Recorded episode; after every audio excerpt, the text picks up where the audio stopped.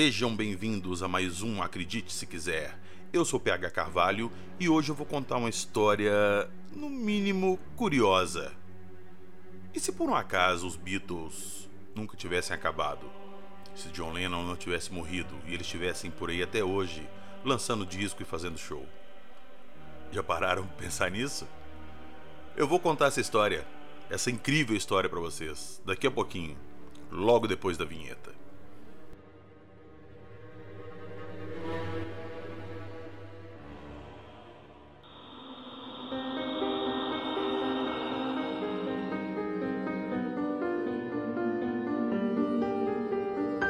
Teletransporte, viagem no tempo, entrelaçamento quântico, paradoxo temporal, multiverso.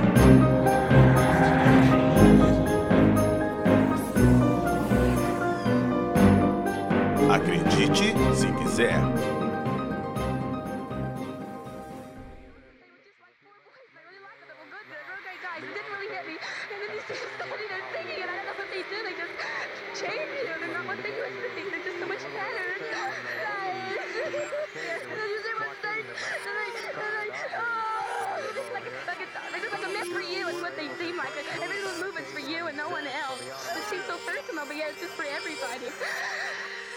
Four guys that uh, I met Paul said, Do you want to join the band?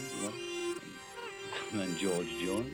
And then Ringo joined. We were just a band who made it very, very big.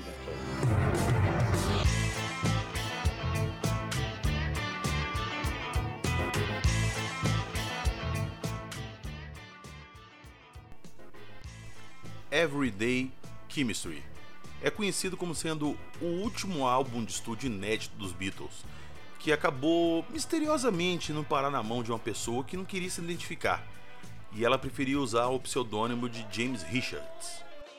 Esse cara colocou uma versão digitalizada desse disco inédito, que ele conseguiu através de uma velha fita cassete que tinha esse álbum inteiro, e ele colocou na internet para download junto com uma história assim fantástica de como ele conseguiu essa gravação. Ele afirma que conseguiu a fita em 9 de setembro de 2009 e que, curiosamente, é o mesmo dia em que a caixa contendo todos os álbuns de estúdio dos Beatles remasterizados foram lançados. Ele provavelmente escolheu essa data por causa da ligação do John Lennon com o número 9, que teve vários eventos ao longo da vida dele. A história completa desse cara e esse disco inteiro estão disponíveis no site que ele criou para contar esse rolê todo. Eu vou deixar o link desse site deles na descrição para vocês acessarem lá se quiserem escutar o disco.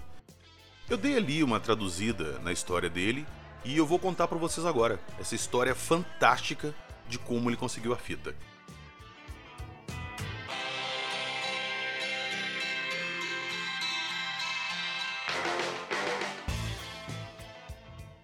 O que se segue é um relato real de minhas experiências de como elas aconteceram. Devido à natureza do acontecido, devo permanecer no anonimato, até que eu sinta que é seguro para poder revelar meu verdadeiro nome. Mas por enquanto, vocês podem se referir a mim como James Richards. Em 9 de setembro de 2009, eu experimentei alguma coisa que eu estou tendo dificuldade em acreditar o que me aconteceu. Eu acabei dono de uma fita cassete contendo o álbum dos Beatles que nunca foi lançado. Na verdade, não só ele nunca foi lançado, como foi gravado muitos anos depois que a banda se separou.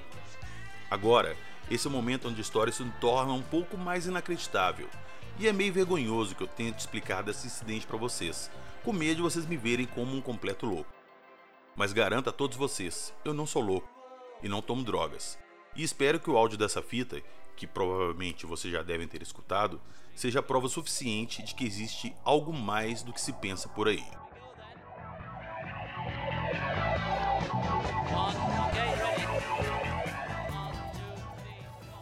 Eu moro em Livermore, Califórnia, mas no dia 9 de setembro eu estava dirigindo voltando para casa de Turlock depois de visitar um amigo meu por vários dias.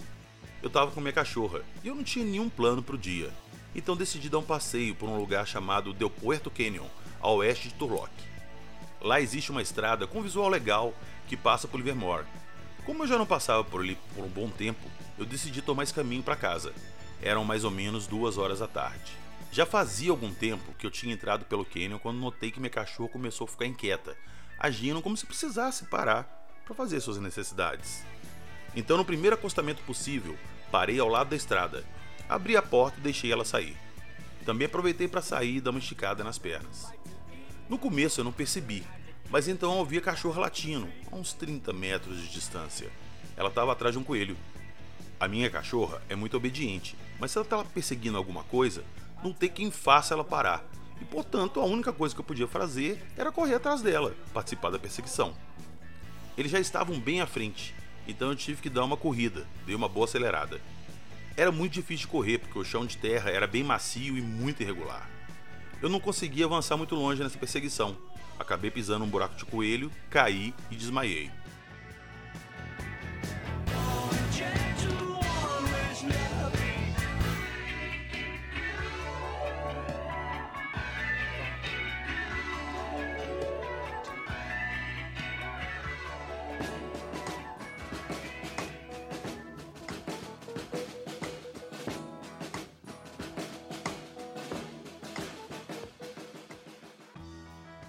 Quando eu acordei, eu estava numa sala. A sala era mobiliada com alguns móveis e alguns aparelhos eletrônicos. Alguém tinha cuidado de mim, porque eu estava com um curativo na cabeça.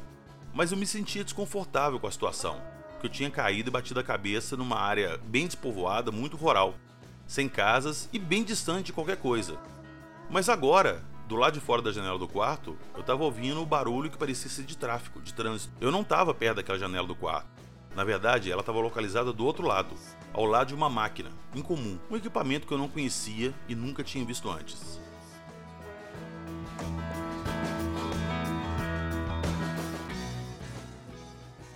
A única razão pela qual esse equipamento se destacou foi porque ele parecia estar fora de um lugar na casa. Ele não combinava em nada com a mobília que tinha ali.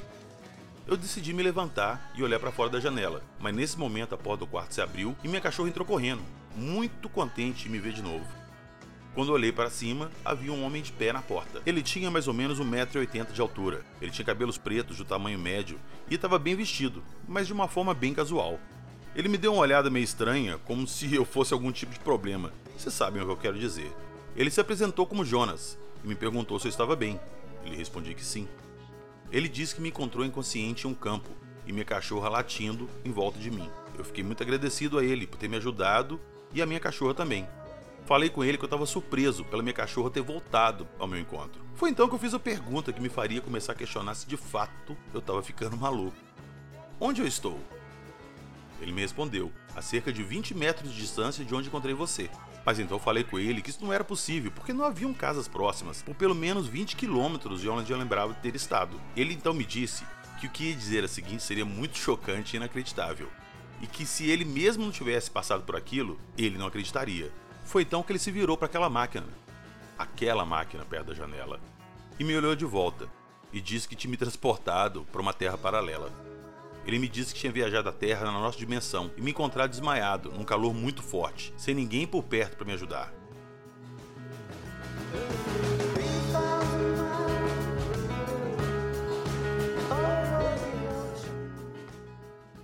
Normalmente, ele falou que não transportava estranhos através de um portal. Mas no meu caso, como ele achou que eu precisava de ajuda urgente e poderia acabar morrendo naquele sol, ele resolveu me ajudar. Imediatamente comecei a fazer perguntas sobre a viagem por mundos paralelos.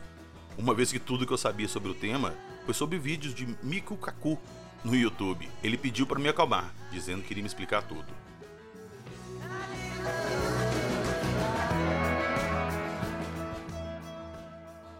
Aparentemente, essa máquina, mesmo sendo perigosa o suficiente para causar até a morte, no mundo dele é uma máquina para viagens de universos paralelos que pode ser comprada com bastante facilidade. Embora não fosse muito barata, era bem popular.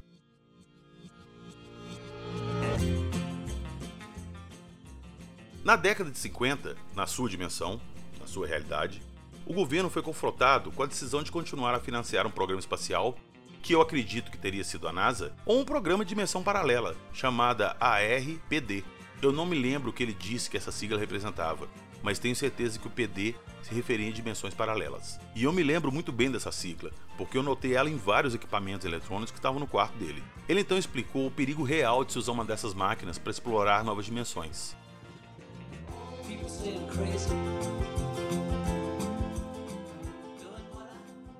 Uma vez que é uma quantidade infinita de terras entre as dimensões, apenas uma pequena quantidade pode ser explorada. O problema com a exploração de dimensões desconhecidas é que quando caminhamos através do portal, existe uma grande chance que o viajante morra de alguma forma.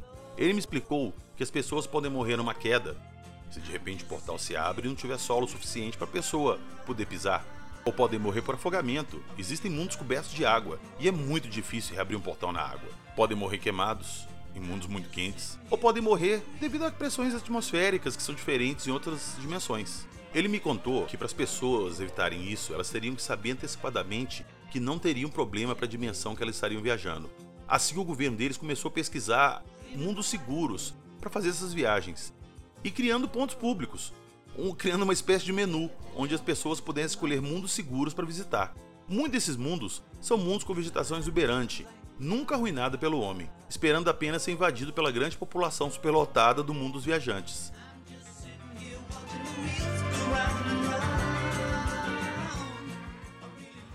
Ele me disse algo sobre novas indústrias que se criaram por causa disso, algumas funcionando como corretores de vida dimensionais, onde as pessoas oferecem a chance de um viajante viver como alguém novo em um mundo semelhante, já estabelecido. Um mundo onde seus habitantes não sabem ainda sobre viagem dimensional, ou da existência de pessoas que atravessaram essa fronteira dimensional.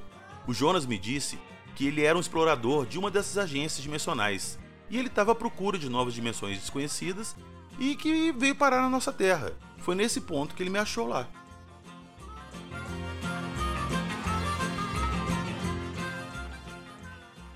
Aí nós começamos a conversar sobre um monte de coisa e foi interessante conhecer semelhanças e diferenças existentes em nossos mundos. Comida, cultura, televisão, tecnologia. A gente conversou sobre muita coisa. Nós também começamos a falar sobre música, que era um tema interessante porque havia muitas bandas iguais entre os mundos, incluindo os Beatles.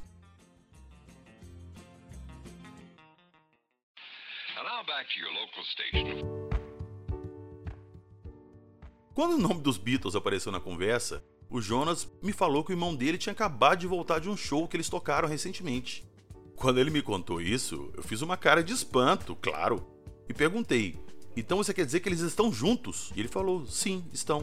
Aí eu contei para ele com tristeza que no nosso mundo, tanto John quanto George já tinham falecido, mas aparentemente naquele mundo eles ainda estavam vivos, todos saudáveis e saindo em turnê.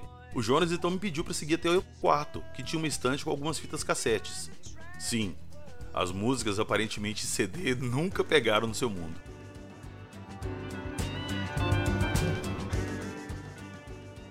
E lá tinha um toca-fitas, rádio, bem parecido com o que a gente tem aqui, mas ao mesmo tempo diferente. Os alto-falantes pareciam com cartão enrugado, mas eram muito bons. Eu não consegui dar uma olhada direito nos alto-falantes, mas certamente eles não eram redondos. Eles pareciam quase uma sanfona, Aparentemente, o único álbum dos Beatles que ele tinha comprado numa loja tinha a arte da capa do álbum Sgt. Peppers. Mas a capa parecia um pouco diferente que a nossa, mas todas as músicas eram iguais.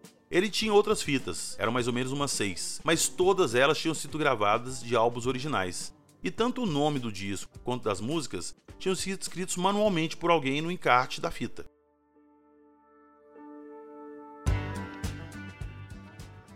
Os títulos dos álbuns gravados nessas fitas eu reconheci, mas tinha cerca de uns quatro que eu nunca tinha ouvido antes. E ele tocou para mim alguma dessas músicas desses discos que eu nunca tinha escutado. Foi totalmente surreal ouvir música dos Beatles que nunca tinham sido feitas, pelo menos não no nosso mundo. A gente conversou sobre isso um pouco. Ele disse que uma garota tinha gravado as fitas para ele quando estava na escola superior, o que eles chamam lá de escola secundária. Ela era uma grande fã dos Beatles e queria que ele fosse também e escutasse os discos deles.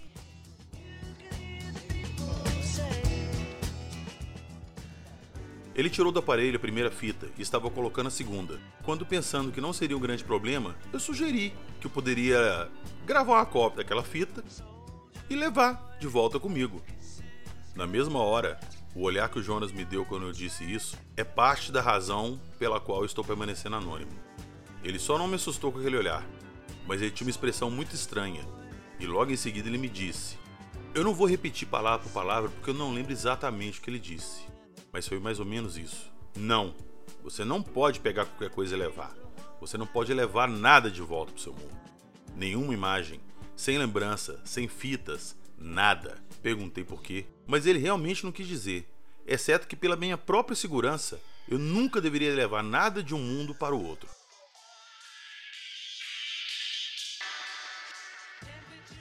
Mas é claro que eu não sou o tipo de pessoa que passaria por todas as experiências no mundo paralelo e não ia pegar alguma coisa para levar para provar a minha experiência. Claro que não. Eu ia dar um jeito. Portanto, naquele momento eu respondi que entendia e não ia levar nada e mudei de assunto.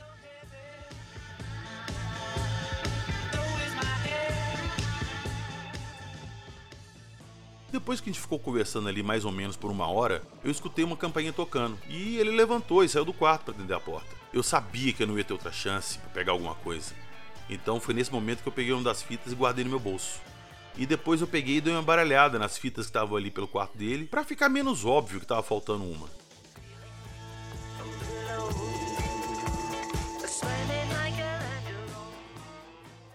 Quando ele voltou para dentro, eu falei que tava morrendo de fome, mas foi só uma desculpa para tentar tirar a gente daquela sala. Aí ele me levou para um outro ambiente e começou a me dar comida. A maior parte da comida tinha o mesmo sabor, os mesmos nomes, as mesmas cores, mas o ketchup foi muito estranho porque ele era roxo.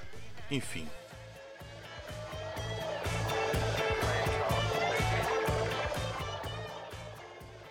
Nós conversamos mais um pouco e eu disse que tá ficando um pouco tarde e já era hora de ir embora. A hora do dia deles lá é idêntico ao nosso, assim como também nos outros mundos, de acordo com o que ele me falou.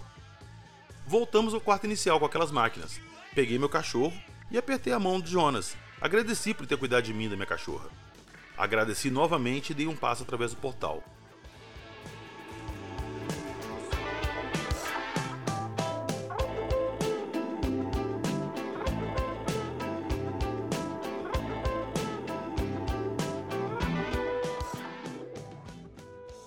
Senti como se tivesse ficado molhado, mas na verdade eu fiquei seco durante todo esse tempo, foi muito estranho. E quando eu peguei minha cadela e coloquei ela no chão, ela começou a sacudir, como se ela realmente estivesse molhada, mas ela não estava.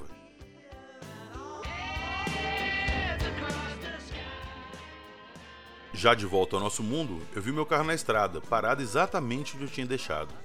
Eu pude também ver uma marca. Tinha uma linha reta, queimada no chão do local que o portal tinha aparecido. Estava muito escuro e a única razão que consegui notar queimadura foi que estava saindo um pouco de fumaça ainda por causa do calor. Voltei pro meu carro, dessa vez sem correr, claro, eu não queria tropeçar de novo, e voltei para casa.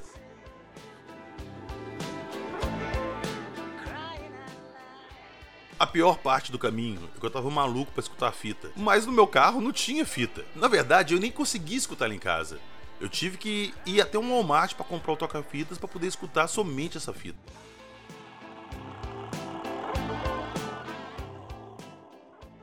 Infelizmente, além de estar escrito no encaixe da caixinha da fita, eu não tenho mais nenhuma outra informação sobre isso. O nome das faixas foram escritas e o título do álbum também, que é Everyday Chemistry, foram feitos à mão. Fora isso, eu não sei mais nada sobre ela. É tudo tão misterioso para mim quanto para vocês. E por mais que eu quisesse, eu não podia ter pedido informação sobre a fita, principalmente porque eu roubei ela dele.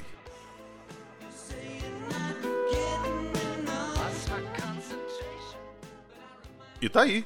Essa é a história do nosso amigo James Richards. Cara, eu não sou grande conhecedor do trabalho dos Beatles, eu não acompanho o trabalho deles tão a fundo assim, mas até onde eu sei, os últimos trabalhos inéditos dos Beatles, que foram as músicas Free as a Bird e Real Love, eles foram lançados na coletânea Anthology em 95 e que na verdade eram canções assim inéditas do John Lennon que os Beatles restantes ali, o Paul, George e o Ringo, acrescentaram alguma coisa e finalizaram elas para o lançamento. Falam por aí que as 11 faixas desse disco, do Everyday Chemistry, não passam disso também. Colagens, vão ser bem sinceros, muito bem feitas, muito bem feitas mesmo. Aparentemente, quem fez isso aí era um músico, um músico muito bom. Mas são colagens da carreira solo dos meninos, garotos, senhores. Depende da época aí do universo que você tá, dos Beatles.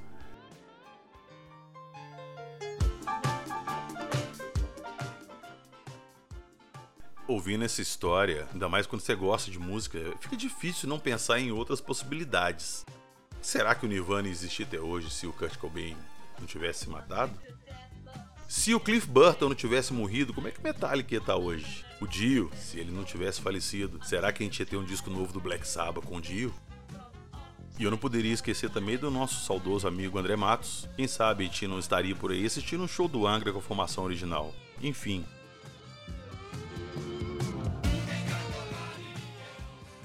Será que eles estão por aí? Em algum multiverso tocando pelos palcos?